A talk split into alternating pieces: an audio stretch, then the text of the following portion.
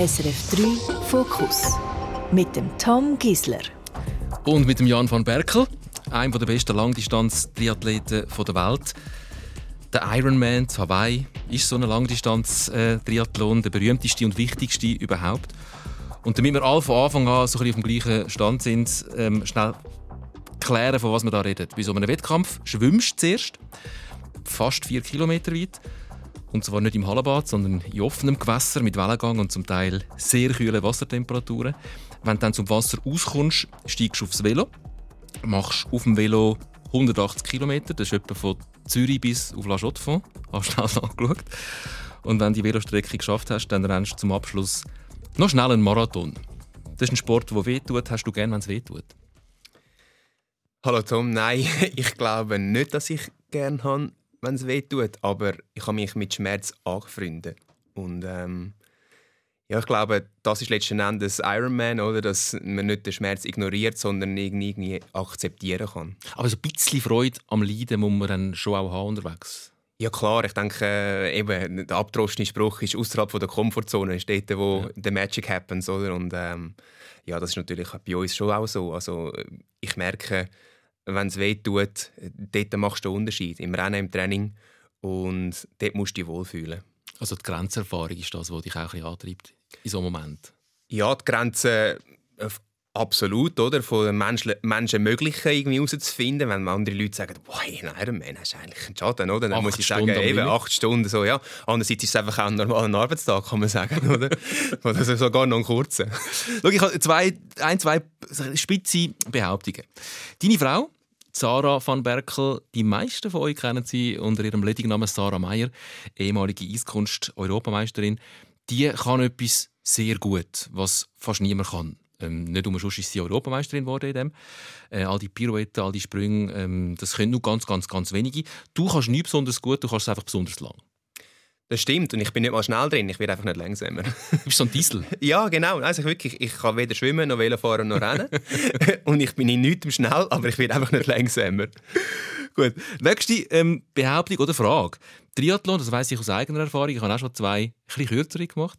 Triathlon ist das Midlife-Crisis-Ding. Ähm, viele Männer, so ein im mittleren Alter, die sich noch mal etwas beweisen müssen, ähm, ist auch eine Materialschlacht, die dann so teure Velo haben, wo, wo du fährst. Die können sich dann auch leisten. Ähm, also eindeutig Midlife-Crisis. Du hast schon mit 13 Jahren angefangen. Hat bei dir Midlife-Crisis schon so früh eingesetzt oder hat deine Pubertät nie aufgehört? Ja, du, vielleicht äh, kaufe ich mir dann einmal eine Harley oder wenn ich aufgehört habe mit Triathlon und lebe es so aus. Nein, äh, ich bin einfach wohl in dem, oder? Ich, ich habe mich gerne bewegt für aussen. Ich bin gerne in der Schweizer Natur gewesen. und ja, irgendwie einfach wohl mit mir selber. Es gibt so den Spruch irgendwie so Einsamkeit mit einem Bart mit einem klaren Geist ist die höchste Form des Seins und ich glaube, ich bin immer irgendwie ein Typ der sich alleine wohlgefühlt hat, der mit mir selber Sachen besprechen Also meine Frau, eben, hast du vorher angesprochen, die, sagt, die muss man manchmal die Sachen zu den Nasen ausziehen, oder? Und ich sage ihr einfach, hey, weißt, manchmal muss ich einfach zwei Stunden aufs, drei Stunden aufs Velo äh, und dann ist es geklärt, oder? Irgendwie, gewisse Sachen muss man mit mir selber besprechen. Und so bin ich immer gewesen, das ist mein Naturell.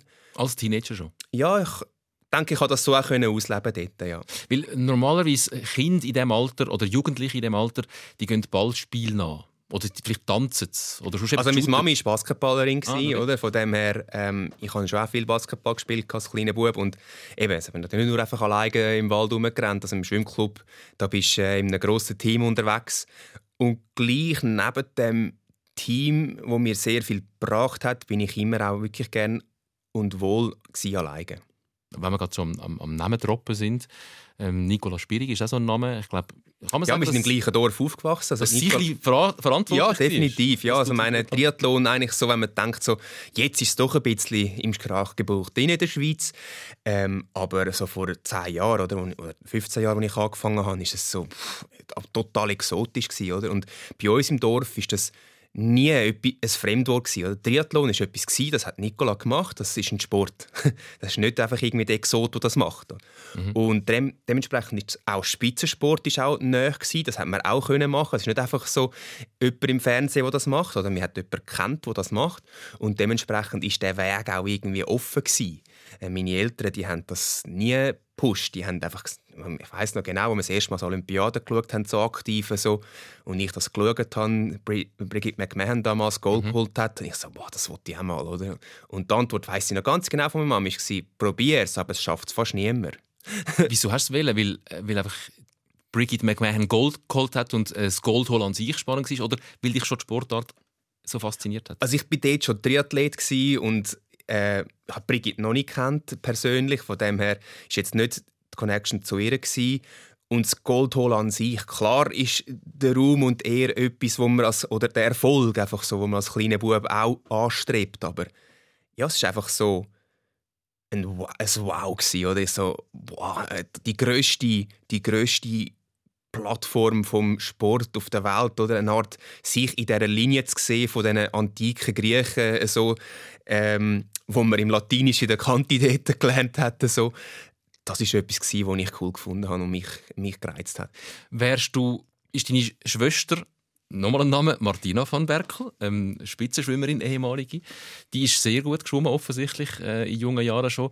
Bist du einfach schlechter geschwommen als sie und hast gefunden, ich muss etwas anderes finden, um ähnlich erfolgreich zu sein wie meine Schwester?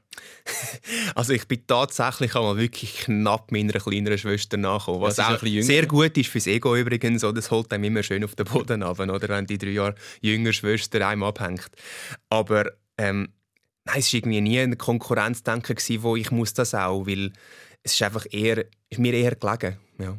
Aber so der Leistungsgedanke ist offenbar in dieser Familie schon vorhanden gewesen, oder? Wie lässt sich das erklären, dass beide Kinder so erfolgreich äh, sind in einem Sport, wo auch sie macht äh, keinen Sport, äh, der auf dem Ponyhof stattfindet. Also 200 Meter Delfin, das ist glaube ich auch eine der härtesten Schwimmdistanzen. Also Leiden und Beißen ist irgendwie angelegt in der Familie. Ich, würde sagen, ja. Oder meine, man hört es unserem Namen an. Also, ich, wir sind klassische Sekundos, oder? Und äh, mein Papa ist in die Schweiz gekommen und ähm, Arbeit war ein, ein Wert, der in der Familie sehr hoch gehalten worden ist. Und ähm, dementsprechend äh, haben Martina und ich das ausgelebt äh, im Sport und haben das auch ernst genommen. Ähm, nicht um irgendwie äh, unseren Eltern gerecht werden, weil sie beide sagen immer, Minus und Minus gibt Plus. Also wenn man die zwei anschaut, dann hätten wir nicht Sportler werden Aber einfach, weil, weil wir diese Werte ja, verinnerlicht haben und von ihnen mitbekommen haben und sie dann so auch umgesetzt haben wenn du sagst, Segundo van Berkel, dein Vater ist Holländer, genau. ist mit 28, glaube ich, von Rotterdam in die Schweiz gekommen. Wir haben Martina van Berkel, deine Schwester, vor ziemlich genau zwei Jahren in dieser Sendung gehabt und haben sie das Gleiche schon ein bisschen gefragt. Äh, woher kommt das, das Beißen? Ist das irgendwie Erziehung? Äh, wir hören schnell, was sie gesagt hat. Das so mit dem Beißen, das ist eher im Wesen. Es ist äh, würde ich auch sagen, nicht immer angenehm, wenn man bei uns in der Familie Gesellschaftsspiele macht, weil so das Kompetitive kommt auch dann äh, zum Vorschein. Also mein Bruder und ich haben da uns auch ab und zu mal irgendwelche Spielkarten ins Gesicht gerührt. Das geht ja noch, Spielkarten ins Gesicht rühren. Ja, ja, das ist, ist eine gute Aussage von meiner Schwester. Das ist äh, diplomatisch. Aber so ein bisschen der Ehrgeiz, wie du es jetzt vorher geschildert hast, ist offenbar schon so ein bisschen angelegt. Man will, ähm, wenn man etwas macht, wo man es gut macht.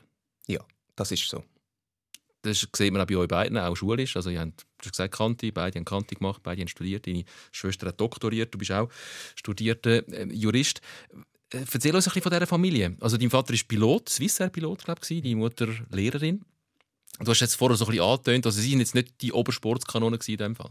Nein, gar nicht. Also eben, mein Papi der, äh, ist äh, beim Arbeiten gesessen oder? und hat das die Heiden weitergezogen. Äh, ich weiss noch genau, im Trainingslager einmal in der Toskana hat er auch ein Velo mitgenommen. Ähm, und da sind wir einmal auf der Runde. Äh, ich bin mega stolz, dass er ab und zu ist Velo fahren oder? Weil ich habe die grossen Runden gemacht und dann habe ich ihn motivieren, die kleinen zu machen. Und dann haben wir ihn einmal gesehen, unterwegs. Und dort ist auf dem Bänkchen gesessen mit dem Moretti-Bier. ja, nein, ähm, eben, ja, es ist einfach, wir sind aktiv gewesen, die wir sind im aktiven Haushalt aufgewachsen.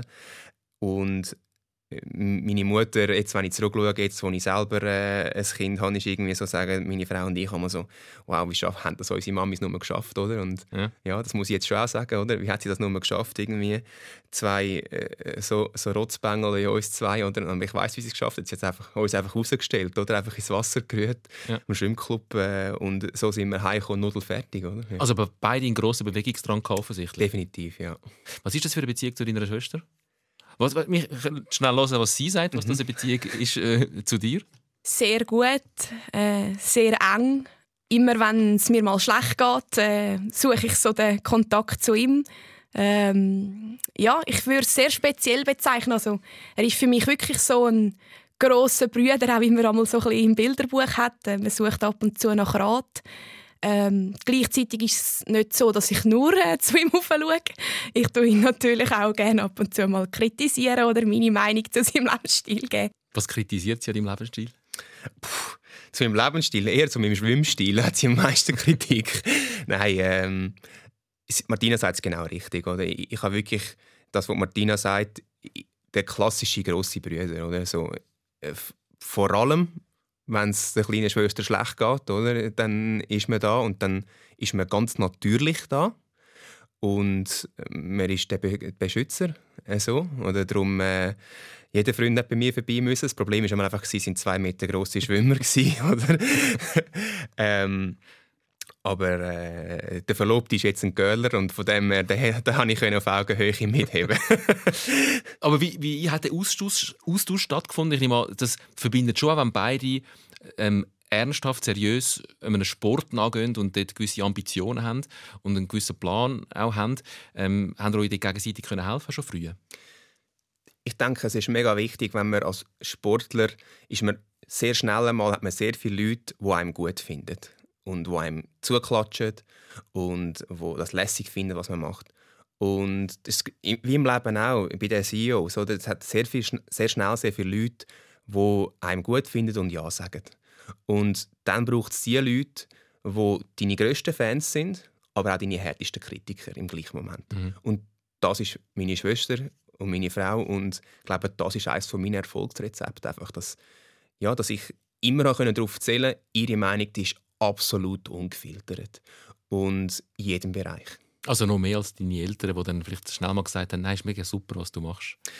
Ja, die, die, die haben mich unterstützt in dem, was ich mache. Und, äh, aber wirklich bei der Martina und bei der Sarah, da kommt äh, gefragt oder ungefragt manchmal knallhart äh, ein Feedback.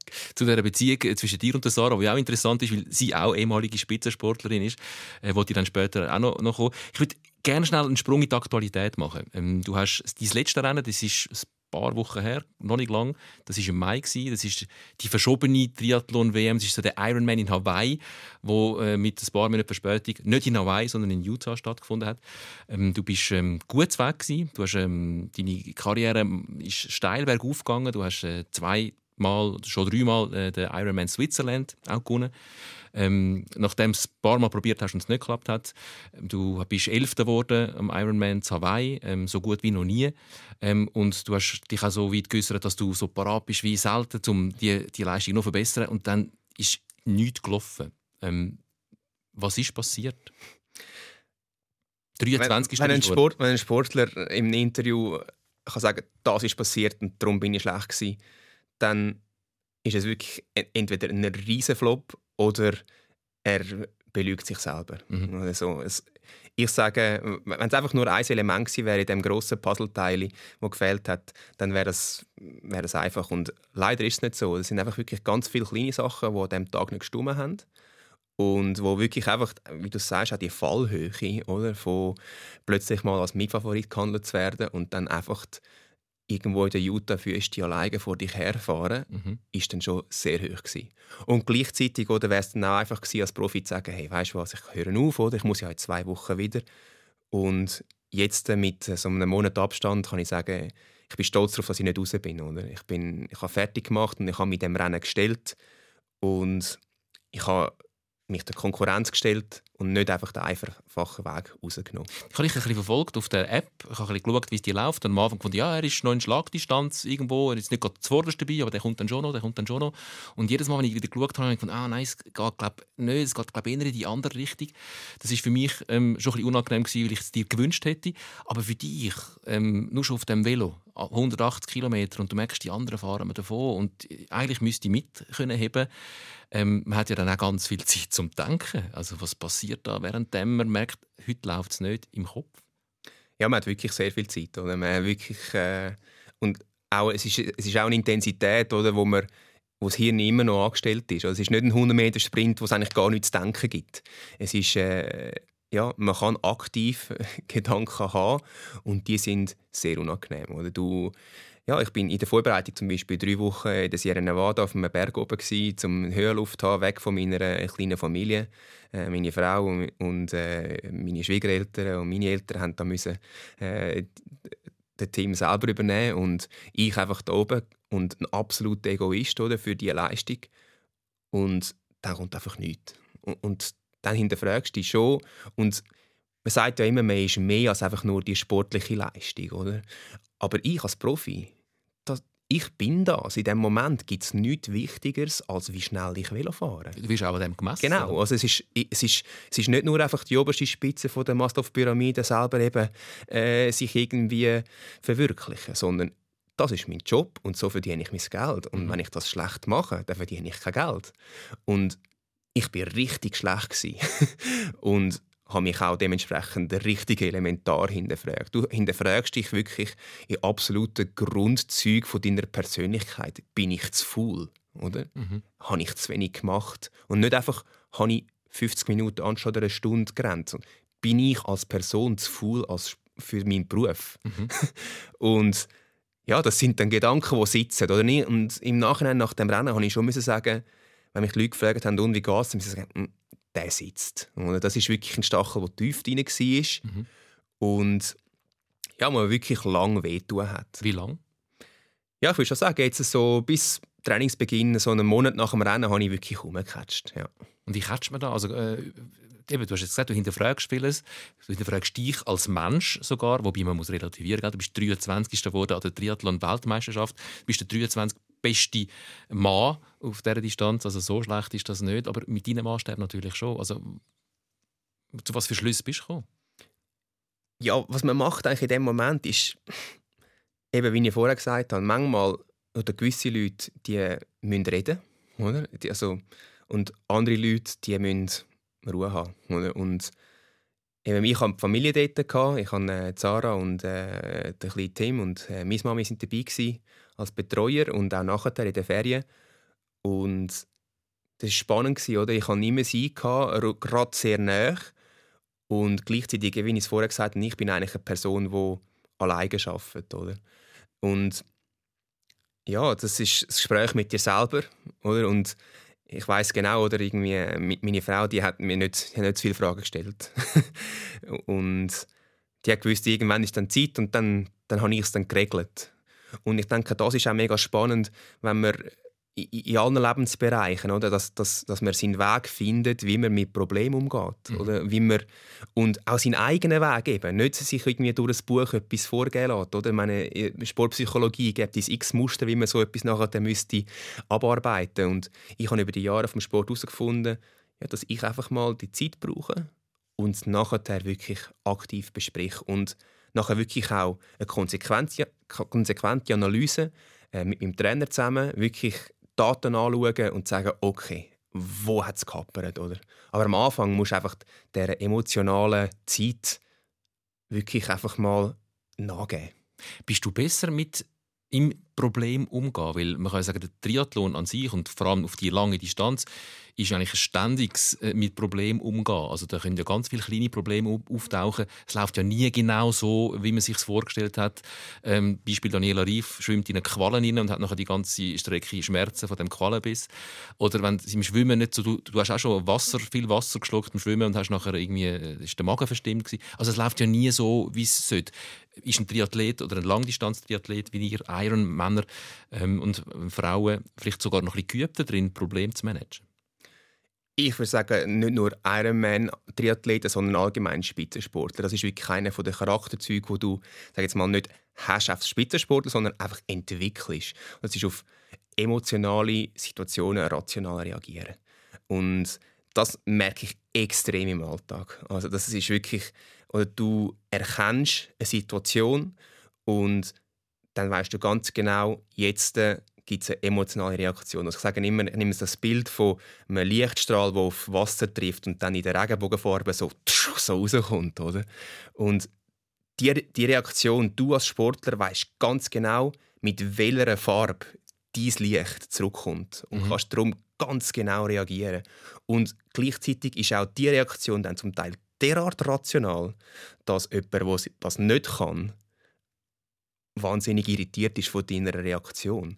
Also eben, ich, ich habe mal äh, in der Rechtsabteilung von einer Bank und dann hat es dort auch mal ab und zu mal hitzige Sachen gegeben und dann war es so gewesen, ja, berührt dich das jetzt nicht? So eigentlich fast schon eine Art, oder? Und ja, doch, mich berührt aber was bringt es, wenn ich jetzt äh, wegen dem anfange, äh, durchs Haus durchrennen? Und, und das ist genau das, was du lernst, oder? Wenn du, eben, wenn, wenn Bauchweh hast nach dem Schwimmen, dann ist okay, ich habe Bauchweh, was mache ich? Nicht, oh, ich habe Bauchweh. Mhm. Und ja, das wird derart verinnerlicht durch das, was wir in unserem Sport können, dass das einfach wirklich, das wird zu einer Persönlichkeitseigenschaft. Verpasst ist dafür manchmal aber auch der Moment, wo du müsstest sagen, weißt du was, das bringt jetzt nichts. Jetzt unabhängig vom, vom, vom Wettkampf, dass du so auf Problemlösung programmiert bist, dass du überall es noch probierst zu lösen, wo ein anderer würde sagen, weißt du was, das hat gar keinen Sinn. Das hat jetzt nicht geklappt, wir lassen es sein. Ja, ich meine, es ist sicher eine Schwierigkeit, dass du, äh, wenn du einfach nie auf. Ja, wenn, wenn du versuchst, alles zu kontrollieren. Oder? Dann ist auch ein Problem da, so dass du allenfalls nicht in den Flow hineinkommst, wo du so ansprichst. Und ich glaube, je älter man wird als Sportler, desto näher kommt man an den kontrollierten Flow, nenne ich es her, oder so, dass man eigentlich unbewusst alles richtig macht. Hilft Humor? Also, ähm, man hat es jetzt schon ein gemerkt, du bist ein humorvoller Mensch, du kannst auch über dich selber lachen, die Selbstironie ist dir nicht fremd. Hilft Humor in so Situationen, die ja gar nicht zum Lachen sind? Ja, mega. Ich meine, eben, wenn man über sich selber lachen kann, hat, hat man das ganze Leben etwas äh, zum Schmunzeln. Oder? Und meine, gerade vor zwei Tagen sind wir Klaus Bragel gefahren und ich bin derart kaputt. Gewesen. Das sind zwei Pässe auf dem Velo? Ja, fünf Stunden äh, auf dem Velo. Gewesen. Ich bin absolut kaputt. Gewesen. Und von meinen Kollegen, die mich sonst nicht abhängen sollten, Entschuldigung, ähm, abgehängt worden. Und dann hat es natürlich Sprüche geregnet. Ja. Und wir sagen dann immer, ja, wenn einer am Boden liegt, dann stehen wir noch mal drauf und wenn er dann wieder aufsteht, oder, dann, dann, dann kommt es gut mit ihm. Und ja, genau dort, also meine, Humor, das ist für mich so und so, das ist äh, über mich können lachen, äh, ja, dann ha, habe ich immer zu schmunzeln. Wir nehmen ja auch das eine oder andere mit. Jetzt vielleicht von dir, wir Hobbysportler, die ab und zu mal gehen, Velo fahren und ab und zu mal gehen, gehen, gehen joggen. Ähm, Nochmal schnell zum, zum viel Zeit haben zum Denken. Eben, wir haben gesagt, so ein durchschnittlicher Ironman äh, geht etwa acht Stunden. Da hat man viel Zeit zum Denken, aber auch eine durchschnittliche Joggingrunde ähm, geht gerne mal ein Stündchen. Ich habe dann einen, einen Kopfhörer drin und höre einen Podcast, weil ich finde es so langweilig. Ich finde Rennen so langweilig und mir wird es langweilig dabei. Was denkst du, ähm, während du ähm, unterwegs bist? Oft allein, wie du jetzt gerade gesagt hast. Ja, wir sind ja im Radio und ähm, ich müsste jetzt eigentlich sagen, ich höre einen SRF 3 Podcast leider höre ich kein äh, Podcast oder so etwas während dem Joggen, sondern ich gehe eigentlich immer ohne Musik rennen. Also erstens mal ist es mein Job und ich muss mich konzentrieren, dass ich das richtig mache, was ich in diesem Training muss machen muss. Also wenn ich Intervall habe, dann gibt es nichts zu denken, mhm. irgendwie, ob das Wetter schön oder schlecht ist, sondern dann gibt es Triebfrequenz, Wattwert und Pulsfrequenz, die muss stimmen und die Ernährung. Das ist meine erste Aufgabe, wenn ich rennen dass ich an das denke. Aber letzten Endes ist es doch spannend, dass man als Austauschsportler immer wieder für sehr viele philosophische Fragen Zeit hat. Mhm. Also man ist eigentlich ein bisschen aufgeräumter. Das erlebe ich dann schon auch, wenn ich mal ohne Podcast Ja, das ist ja das, wo, das ist ja das, was viele Leute an unserem Sport auch reizt. Oder? Dass sie aus dem Büro rauskommen, wo meistens hochkomplex ist. Ja. Und dann Velofahren, Rennen, Schwimmen, Triathlon, das ist eigentlich absolut simpel. Das ist von A nach B gekommen, mit Muskelkraft. Ja. Und nichts anderes. Oder? Ich, meine, ich sage immer, mein Job ist mit Badosen durch Zürich rennen. Und, und, und das bringt sie auf den Punkt. Das ist etwas wahnsinnig Simples, wo die Leute zurückholt und dann eben auch die Möglichkeit gibt für komplexe andere Gedanken. Also du wärst weniger ausgeglichen, wenn du nicht die Zeit hättest zum ja, Gedanken musst du mich fragen. Können wir nicht, sie ist leider nicht da. Ähm, aber du hörst in dem Fall keine Musik unterwegs. Wir haben jetzt aber eine Möglichkeit, ähm, ein bisschen Musik zu hören. Ähm, einer von deinen Wunschsongs, Queen, I Want It All. Und ich würde sagen, ich sage jetzt noch nichts dazu.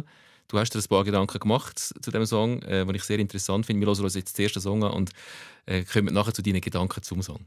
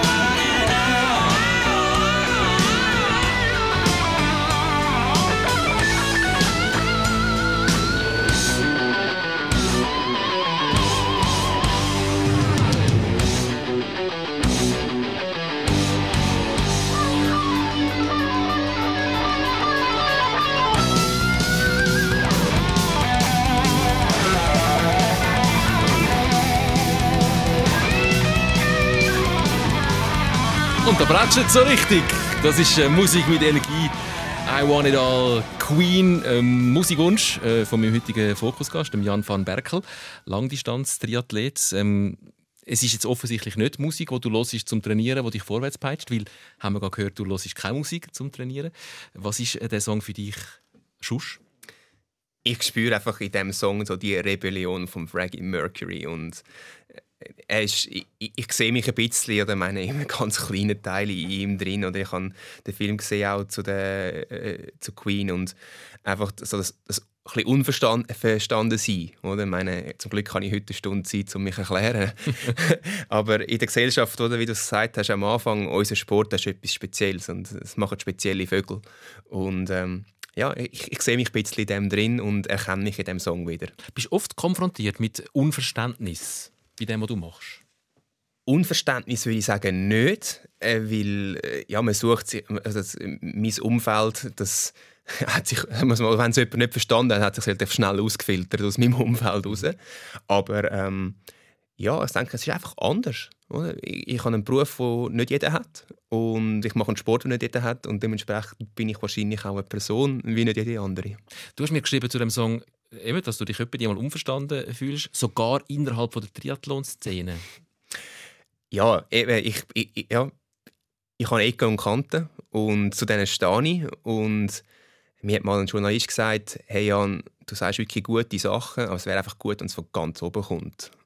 Und seit ich das Eis trage am Ironman Switzerland, getraue ich mich auch mehr, die Meinung auch wirklich mal zu sagen. Oder wenn ich mal etwas finde, das passt mir jetzt nicht in unserer Community, äh, das zu sagen. Also was heißt, also nochmal schnell zurück, wäre gut, wenn es von ganz oben kommt. Also sag erst etwas, ähm, wenn du regelmäßig die Wettkämpfe gönnst und bis dort hebst du Maul, oder? Nein, gar nicht. Nein, als, als Sportler ist es eigentlich recht einfach. Oder? Der, der das Eis hat, hat recht.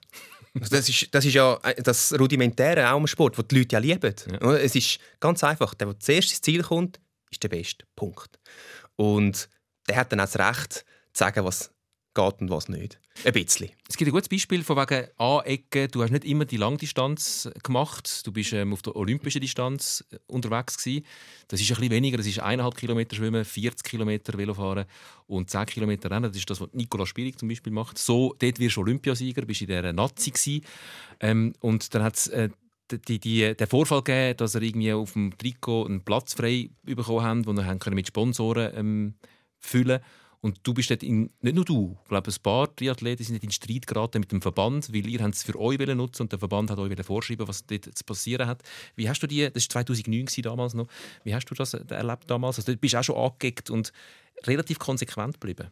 Ja, also äh, man muss es so sehen. Äh, der Verband der hat das Monopol, uns an Wettkämpfen anzumelden. Und dementsprechend kannst du nur, wenn du dich am Verband unterordnest, äh, am Weltcup starten. Und dass du an einem, Verband angegliedert bist, musst du einen Athletenvertrag unterschreiben, der dann regelt, welche Logos an den Verband gehen und welche du kannst für deine eigene Vermarktung nutzen Also das ist eine sehr monopolistische Struktur, die es braucht im Spitzensport, aber wo natürlich dann ganz klar das Machtverhältnis zwischen Verband und Athlet regelt. Also da hat der Verband wirklich den, den Längerhebel. Und damals ist dann einfach so, dass sehr viele Athleten zum einem neu ermöglichten Logoplatz vom internationalen Verband ähm, gesagt haben, hey, den wir für uns beanspruchen, weil die Leistungen vom, vom Verband nicht mehr werden, aber wir irgendwie ja müssen unser Leben finanzieren.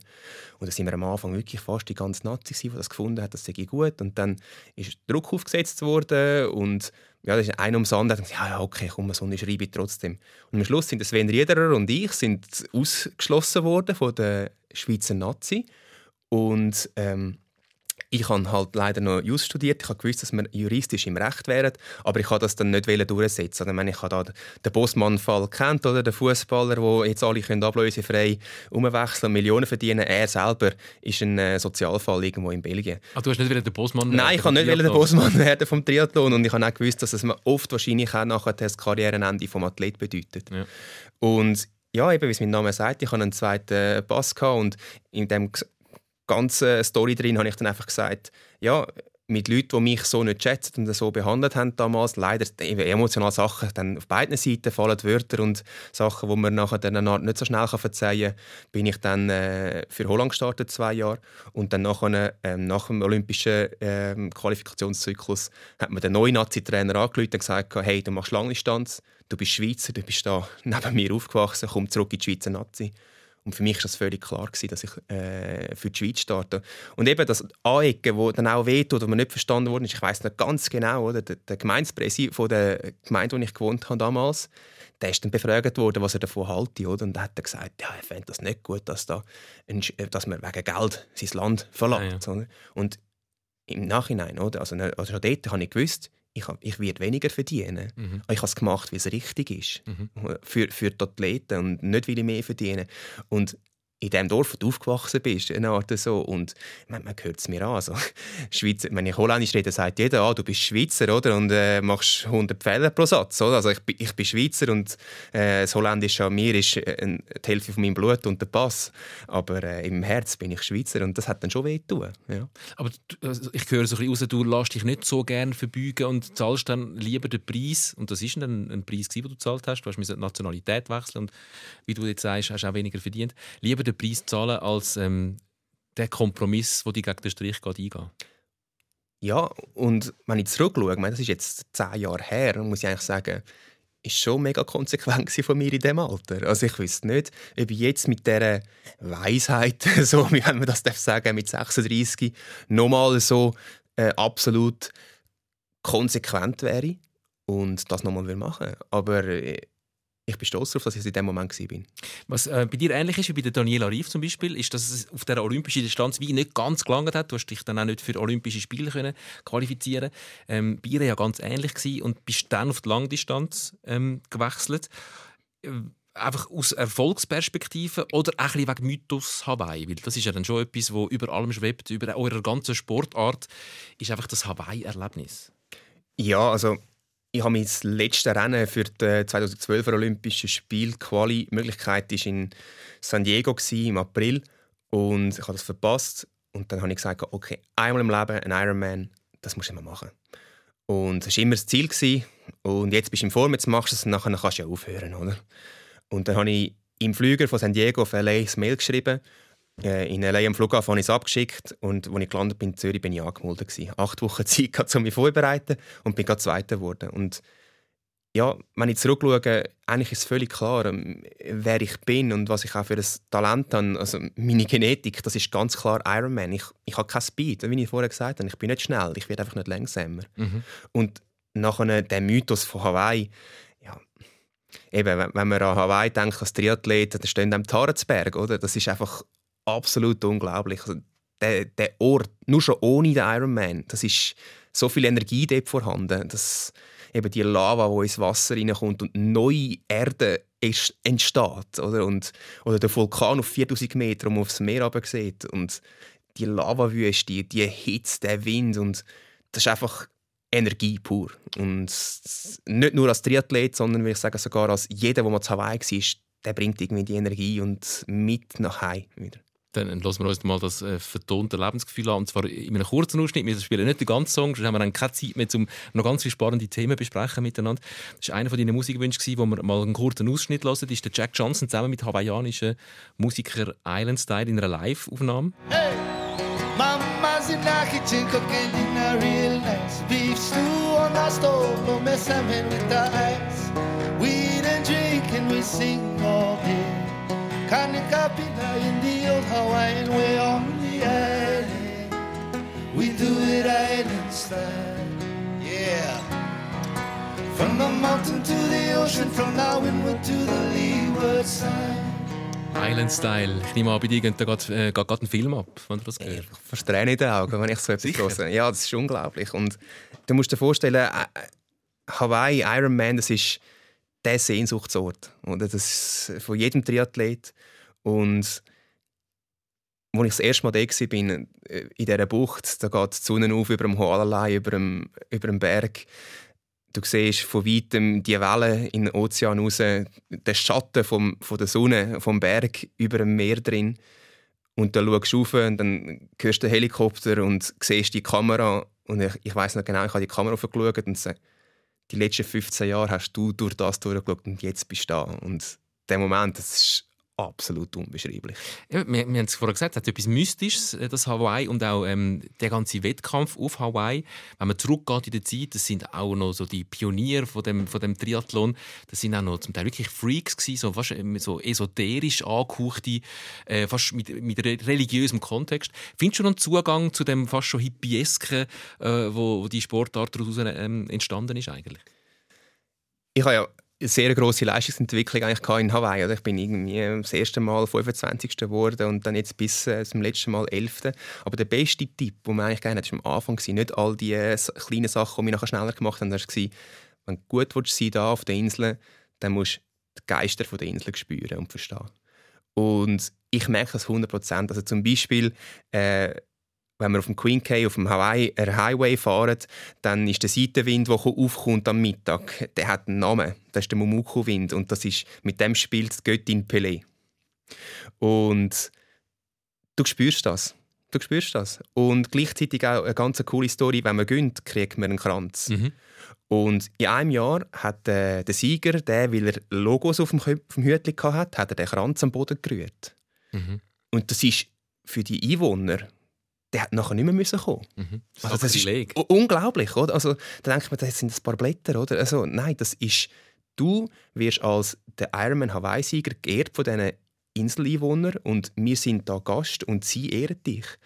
Und darum gibt es im Ironman Hawaii, dürfen wir, ähm, wir sind ja acht Stunden unterwegs, man muss auch vielleicht mal aufs WC. Ironman Hawaii, wenn man nicht auf ein Toi-Toi geht, gibt es gerade eine rote Karte, weil an gewissen Orten Geister leben und die, wenn man sich entblößt, sich äh, angefindet fü äh, fühlen. Mhm.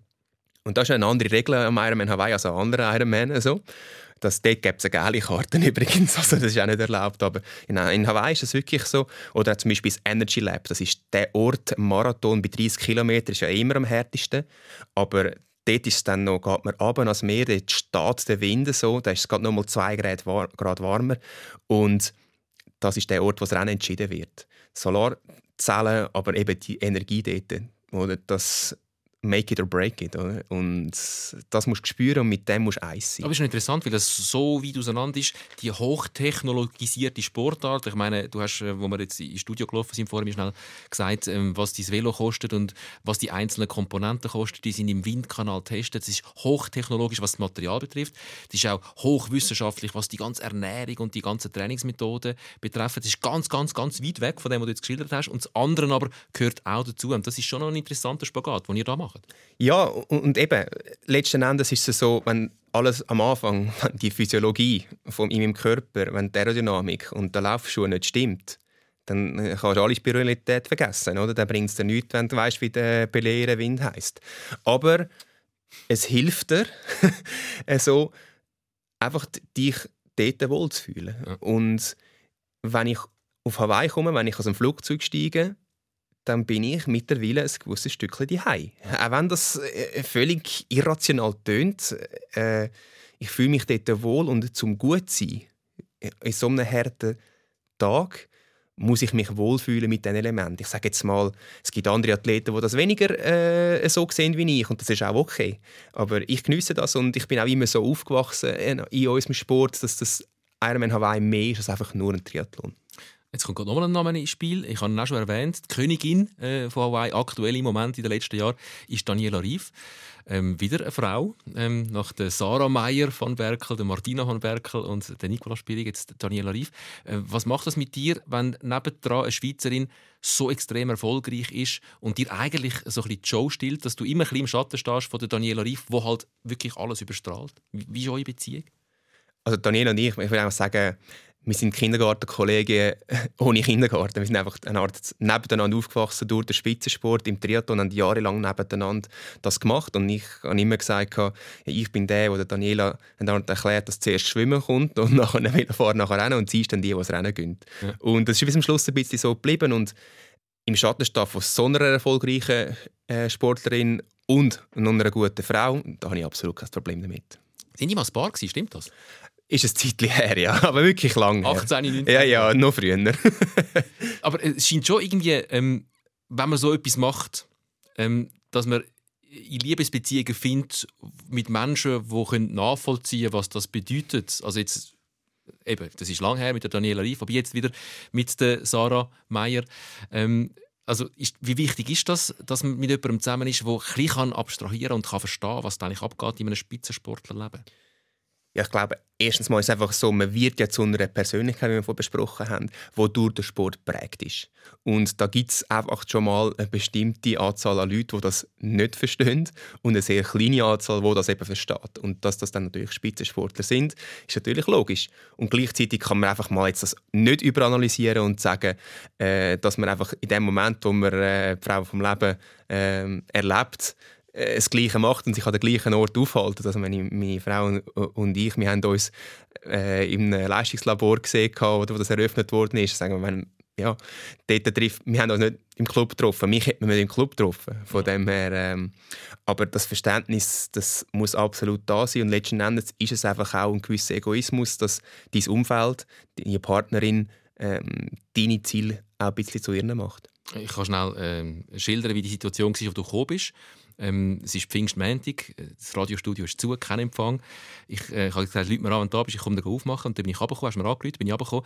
Und dann stehst du dort mit dem Velo, im Velodress, im Trainingsdress, Zara mit dabei und äh, ein Auto und, und euer kleiner Sohn im Auto. Also sie hat dich da angefahren und ist dann wieder gegangen und du fährst nachher wahrscheinlich mit dem Velo heim und nimmst das gerade als Trainingsmöglichkeit. Wie funktioniert euer Familienleben? Wie kompatibel bist du in einer wachsende Familie, muss man dazu sagen, weil das zweite ähm, Kind ist schon unterwegs? Also einerseits ist es natürlich so, dass ich bin selbstständig erwerbend, einfach ganz klassisch kann man sagen, und dementsprechend ich, könnte ich ja frei machen, oder? Aber äh, eben äh, mein Erfolg hängt davon ab von meinem Einsatz ab. Mhm. Und das ist, das, dem ist auch meine Frau sich bewusst.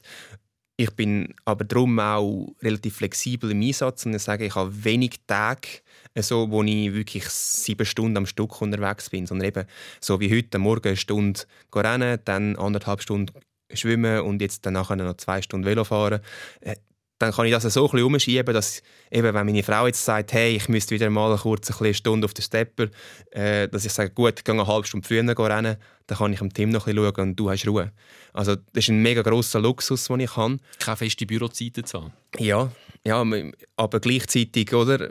Mein Büro ist dann halt auch, wenn in der Nacht ein bisschen schreit, dann ist auch immer noch Bürozeit für mich. Wenn ich nicht schlafen und am nächsten Tag nachher dann nicht trainieren kann. Oder? Das gehört halt eben leider auch dazu. Dann muss leider meine Frau aufstehen und nicht ich.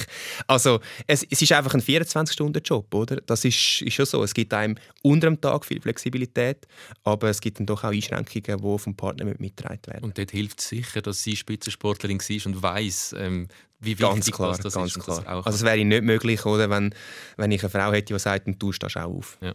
Ähm, man weiss von euch beiden, ein bisschen, ihr schaut auch über den Tellerrand aus. Also, da wird wahrscheinlich auch rege diskutiert, auch über, über Politik und, und über Sportpolitik. Jetzt gibt aktuell ähm, die Situation, wir haben die Invasion, die russische in die Ukraine. Und es gilt in Teamsport, was in vielen Sportarten gilt, dass russische Sportler ähm, ausgeschlossen sind. Ähm, was ist deine Meinung zu dem Fakt, dass russische Triathleten im Moment nicht an Wettkämpfen teilnehmen international? Meine Meinung ist eigentlich recht eindeutig Sport ist im Regime von Wladimir Putin als Mittel zum Zweck genutzt worden, um seine Macht äh, zu demonstrieren, weiter auszubauen und auch immer wieder als Legitimation für Stärke äh, genutzt worden. Äh, das beste Beispiel ist die zeitliche Konvergenz von Sochi, Ende Sochi und äh, Einmarsch im Krim. Mhm. Ähm, dementsprechend leider müssen wir im Sport auch konsequent sein und leider eben auch Individuen treffen, wie die russischen Triathleten. Ähm, es soll zeitlich limitiert sein und ich hoffe sehr, dass es zu einer friedlichen Lösung beiträgt. Ähm, aber ich trage da vollumfänglich die Massnahmen vom äh, World Triathlon und Ironman mit, dass äh, russische Triathleten nicht mehr teilnehmen können. Und ich glaube, es ist auch wichtig, dass wir als Sportler unsere äh, Beiträge bringen. Oder wir, sind ein bisschen, wir werden ja mal ein bisschen kritisiert. Oder? So, ja, eben, in Zürich da sind wir oder? mit der FIFA so, wird ein bisschen viel, es ist ein bisschen viel Nähe da. Und ja, das stimmt. Oder? Die Nähe ist aber auch bewusst von Putin geschaffen worden. Mhm. Und ähm, dementsprechend ich in meiner ähm, Einflusssphäre versuchen wirklich da auch mit einem sportjuristischen Hintergrund ähm, Legitimation zu finden, dass man da kann, äh, in dieser Sache eine klare Meinung beziehen Bist du in Kontakt mit diesen russischen Triathleten? Weil es ist ja, ähm, ich glaube, die meisten Menschen sind sehr auch äh, in dieser Meinung und finde das richtig und wichtig. Mit der Begründung, die du geliefert hast, dass äh, Sport für Russland halt einfach als Mittel zum Zweck ist, Macht zu demonstrieren. Aber für die einzelnen Sportler ist es mega brutal. Gerade äh, im Triathlon, wie du es schon geschildert hast, wo man so einen grossen Aufwand betreibt und jetzt einfach nicht kann an Wettkampf teilnehmen kann, während dann gleichzeitig ähm, russische IOC-Mitglieder, aber weiterhin dürfen IOC-Mitglieder sein, wo man wahrscheinlich die politischen Verstrickungen noch ein bisschen mehr sind als bei den meisten Sportlern. Also mit russischen Triathleten hatte ich vor, der, äh, vor dem Einmarsch eigentlich schon keinen Kontakt gehabt und jetzt auch nicht. Mhm. Ich hatte aber äh, relativ nahen Kontakt gehabt durch äh, zwei Freunde mit ukrainischen Spitzensportlern. Mhm. Der eine hat Silber geholt äh, als Schwimmer äh, in Tokio und ist einen Monat später mit einem gleichaltrigen zweijährigen Bub, wie der Tim ist, im Keller gesessen mhm. in Kiew. Und das ist mir durch Haut und Knochen gegangen. Und ich bin zwei Wochen später in Dubai am Start gestanden und ich, ich bin ich, kann, ich bin ausgestiegen, ich, ich kann nicht können. Und es ist mir so näher gegangen, das Ganze. Ein Biathlet, äh, äh, ukrainischer Meister, ist im Schützengraben gestorben. Ähm, das sind nach, Sachen, die nachgehen. Oder? Das, sind, das sind Athleten wie ich, äh, mit Kind wie ich habe, wo, wo dort sind. Und dann eben, die, die politische Verstrickung ist natürlich riesig und dass das innerhalb von zwei Wochen kann gelöst werden und dem Sport vorgeworfen wird, dass das nicht äh, aufgeräumt wird, ähm, finde ich schwierig. Vor allem, weil beim IOC muss man immer auch sagen, die IOC-Mitglieder der eigenen Länd einzelnen Länder sind eben immer auch repräsentierend vom IOC dann im Land. Also von dem her kann man schon sagen, wenn das IOC jetzt den Russen etwas möchte sagen, dann braucht es einen russischen Repräsentant. Okay. Das ist von der, vom Mechanismus innerhalb des IOC, muss man sagen, äh, so weh wie es tut, muss man die drin lassen. Aber du findest schon auch, man muss ähm, da auch Stellung beziehen und etwas sagen. Ein weiterer Fall, es betrifft jetzt nicht die, die russische Invasion, aber es sind äh, Olympische Spiele in Peking. Ich war kurz mit ihr in Kontakt gewesen, weil ich habe, äh, deine Frau gehört co-kommentieren bei SRF und es hat den Fall von der äh, Valieva, der 15-jährigen Über-Eiskunstläuferin, wo ähm, aber eines Dopingvergehens überführt worden ist und dann hat es geheißen, nein, die darf trotzdem starten, die ist noch so jung und deine Frau hat am Fernsehen und nachher auch in einem Facebook-Post recht ausführlich begründet, wieso dass sie das nicht okay findet. Und hat nachher müssen damit leben, dass sie recht angefeindet worden ist von natürlich aus russischen Kreisen sowieso, aber aus gewissen Eiskunstlaufkreisen. Helfen euch gegenseitig in so Situationen, um so Anfeindungen auch auszuhalten, wenn ihr mal euch pointiert äußert zu einem Thema? Ja, wir helfen uns vor allem, dass wir unsere Äußerungen fachlich kontrollieren. Genau in dem Fall war es jetzt mega spannend. Zara hat mir können äh, Eisläuferisch erklären, wo der Unterschied ist. Und ich kann ihr können sportjuristisch sagen, wo der Unterschied ist. Ich meine, wie der Valjeva ist ganz klar gewesen. Sie ist zu wenig alt gewesen, um dem Dopingvergehen überführt zu werden, aber genug alt zum Starten. Mhm. Und das ist einfach mal per se ein Problem in der Regel. Ja. Ist es ein Problem von dem Mädchen? Nein, aber es ist dann auf dem Rücken von dem Mädchen ausgetragen worden. Dementsprechend hat man ja nachher auch gesehen, äh, dass das zerbrochen ist an dem, an dem Druck von eben dem prorussischen ähm, Bollwerk mhm. und das extrem stark war. Ich meine, gerade zu dem Fall, das Mädchen hat im Training 20, äh, wo irgendwie 15 ähm, Minuten dauert, 20 Sprünge gemacht und alle anderen haben 11 gemacht. Und das ist nicht einfach, weil die anderen faul sind, sondern man kann 20 machen, wenn man halt einfach nachhilft. Und das Ganze ist, finde ich jetzt, äh, sie ist schuld. Nein, eben genau nicht. Sie ist ja wirklich zu jung. Das, die Regel, die, zu der stehe ich auch. Aber es muss einfach das ganze Umfeld ändern. In diesem Umfeld ist Beschissen ein Teil vom Sport. Und genau das Gleiche eben auch völkerrechtlich beim Putin. Es ist ein Teil vom Konzept. Mhm. Und dort ist der verlängerte Arm äh, von Putin der Sport gewesen haben wir ein Einblick bekommen, was da um, um die Nacht ist, diskutiert wird, bis Van Berkels die ähm, Lebt dir Zara ein vor, wie ein Leben nach dem Spitzensport könnte aussehen ja, mein, ist ein absolutes Vorbild. Ja. Also, meine, sie, ich sage ihr immer wieder, hey, du hast einen Job, wo du äh, 100% auf dich zählt wird. Das ist Sportjournalistin. Sie wird alleine an Projekt geschickt. Äh, sie kann Titelgeschichten schreiben. Sie wird von ihren Mitarbeitern und Chefs geschätzt. Ähm, ich wäre mega froh, wenn ich in fünf Jahren das auch könnte sagen könnte, dass es jemand von mir sagt. Du bist ähm, Jurist, hast eine Ausbildung, ich weiß nicht, ob sie schon abgeschlossen ist in Sportrecht. Ähm, man stellt sich vor, nach so langer Zeit so intensiv Sport treiben, wäre vielleicht auch mal ein bisschen hängen und chillen angesagt. Kannst du überhaupt hängen und chillen? Kann ich sehr gut, ja. Sicher? Das gehört dazu, ja. Also, ich sage immer so beim Sport, also, man lebt das eine aus und dann definitiv das andere braucht es bei mir ganz sicher auch aber gleichzeitig eben hängen und chillen nach der Karriere. Ja, ich bin 36 oder wenn ich dann mal noch etwas anderes erreichen möchte, sollte ich mal Gas geben. Ja. Und zu fest hängen und chillen darf nicht, sonst gehst du auf in eine Sofaküche. wir sind schon am Ende von, von, von dieser Fokusstunde. Es ist unglaublich schnell vorbeigegangen. Nur schnell ein Ausblick. Also Kona steht noch auf dem Programm. Also der Wettkampf, den wir besprochen haben im Mai, das war eigentlich die WM von letztem Jahr, wo jetzt das Jahr noch stattgefunden hat. Und das Jahr findet nochmal statt, eine reguläre, und dann wieder dort an deinem Sehnsuchtsort. Ähm, wie wichtig ist es für dich, die Scharten auszuwetzen von den 23. Rang? Und wie fest musst du aufpassen, dass du dich jetzt nicht zu fest unter Druck setzen dort? Ich wollte in Hawaii stehen mit einer World Championship worthy Form. Ich wollte das Rennen ehren und das Rennen ehre ich, indem ich alles gebe und den letzten Stein umdrehe. Und das, was auf dem Weg dorthin erfolgt, ist hartes Training, hinterfragen, was in St. George falsch gelaufen ist in Utah und eben auch genau wie du sagst, die Lichtigkeit nicht verlieren. Und ganz kurzfristig jetzt, in zwei Wochen, da starte ich mit dem ersten geistig behinderten Schweizer Triathlet am Half Ironman als sein Guide, der Patrick. Ähm, werde ich begleiten. Trapperschwil. Genau, und ähm, da freue ich mich mega drauf und bin mega stolz, dass unsere Triathlon-Community ihn so als Triathlet äh, willkommen geheißen hat. Und dann haben wir sogar noch eine Staffel mit einem zweiten, wo der, die Martina schwimmt. Äh, der Marco Büchel fährt Velo und äh, nochmal ein Special Olympics Botschafter, äh, Athlet wird starten. Das ist das nächste, was äh, jetzt auf dem Plan steht. Dann viel Erfolg für das alles. Auch an Patrick viel Erfolg äh, auf seinem Weg, an dem Halb Ironman in Rapperswil. Wir haben noch einen Song. Danke für den Besuch, Jan van Berkel. Ein Song, äh, der Baschi, wenn die Welt sagen schnell, warum der hat auch mit deiner Frau zu tun. Ja, also erstens mal, der Baschi ist ein Velokollege. Äh, also ja, Baschi, ich ja, hoffe, ja. du trainierst genug, gell, wenn wir uns das nächste Mal Baschi, sehen. ich, er- ich, ich, sehe ihn über die Mal er trainiert, glaube nicht so viel wie du. Okay. Nein, der Basti hat mal nach einem gemeinsamen Pferdchen am Zugersee äh, den Song gespielt, mit einfach Gitarre vorgenommen, das gespielt und es ist einfach, äh, ja, wo wollte ich sonst sein als dort, Sonnenuntergang, Velofahren mit Kollegen, meine Frau im Arm, mega lässig. Vil hvem dvalt Hytte satt i undergå Rund om oss bränns lichterlå Kan dag gå ner mitt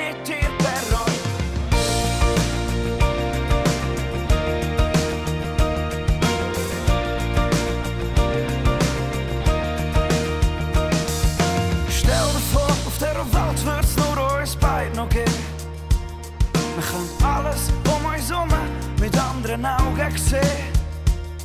Kein Handys und kein Fernsehen, keine Partys und kein Lärm mehr. Nur wir beide, wo alles haben, in dem nichts mehr. Weil wenn die Welt heute sollte untergehen, rund um uns brennt's Lichterloh.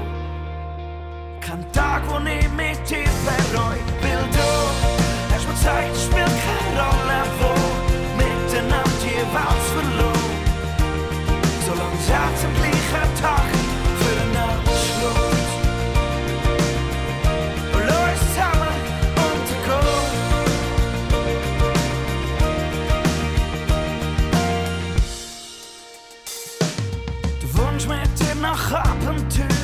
einfach grenzenlos. Jeden Tag aufs Neue erwachen, ich lass dich ganz und nicht mehr los. Hast einen Zauber in deinen Augen, wo mein Herz trifft und ich glaube, das, wo alles mit uns passiert, noch lang kann weitergehen. Und alles das kann dir sagen, du bist das Wichtigste in meinem Leben. Weil wenn die Welt heute sollte untergehen,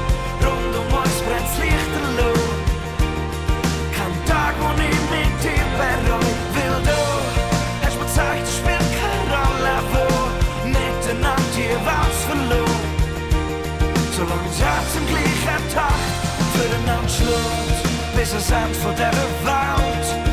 Mit dir an meiner Seite, es ist so schön, kann's nicht beschreiben, will noch genießen mit dir.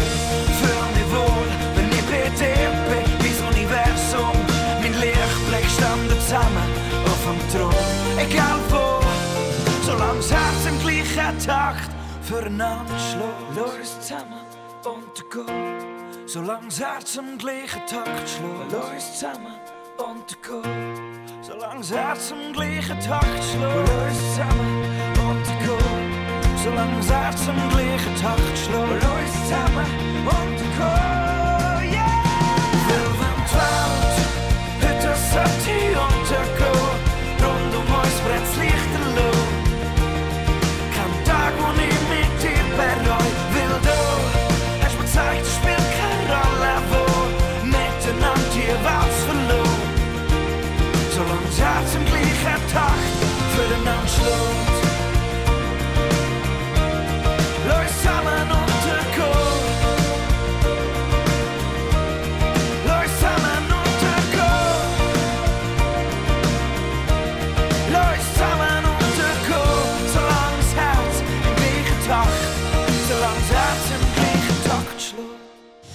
SRF 3 Fokus Podcast.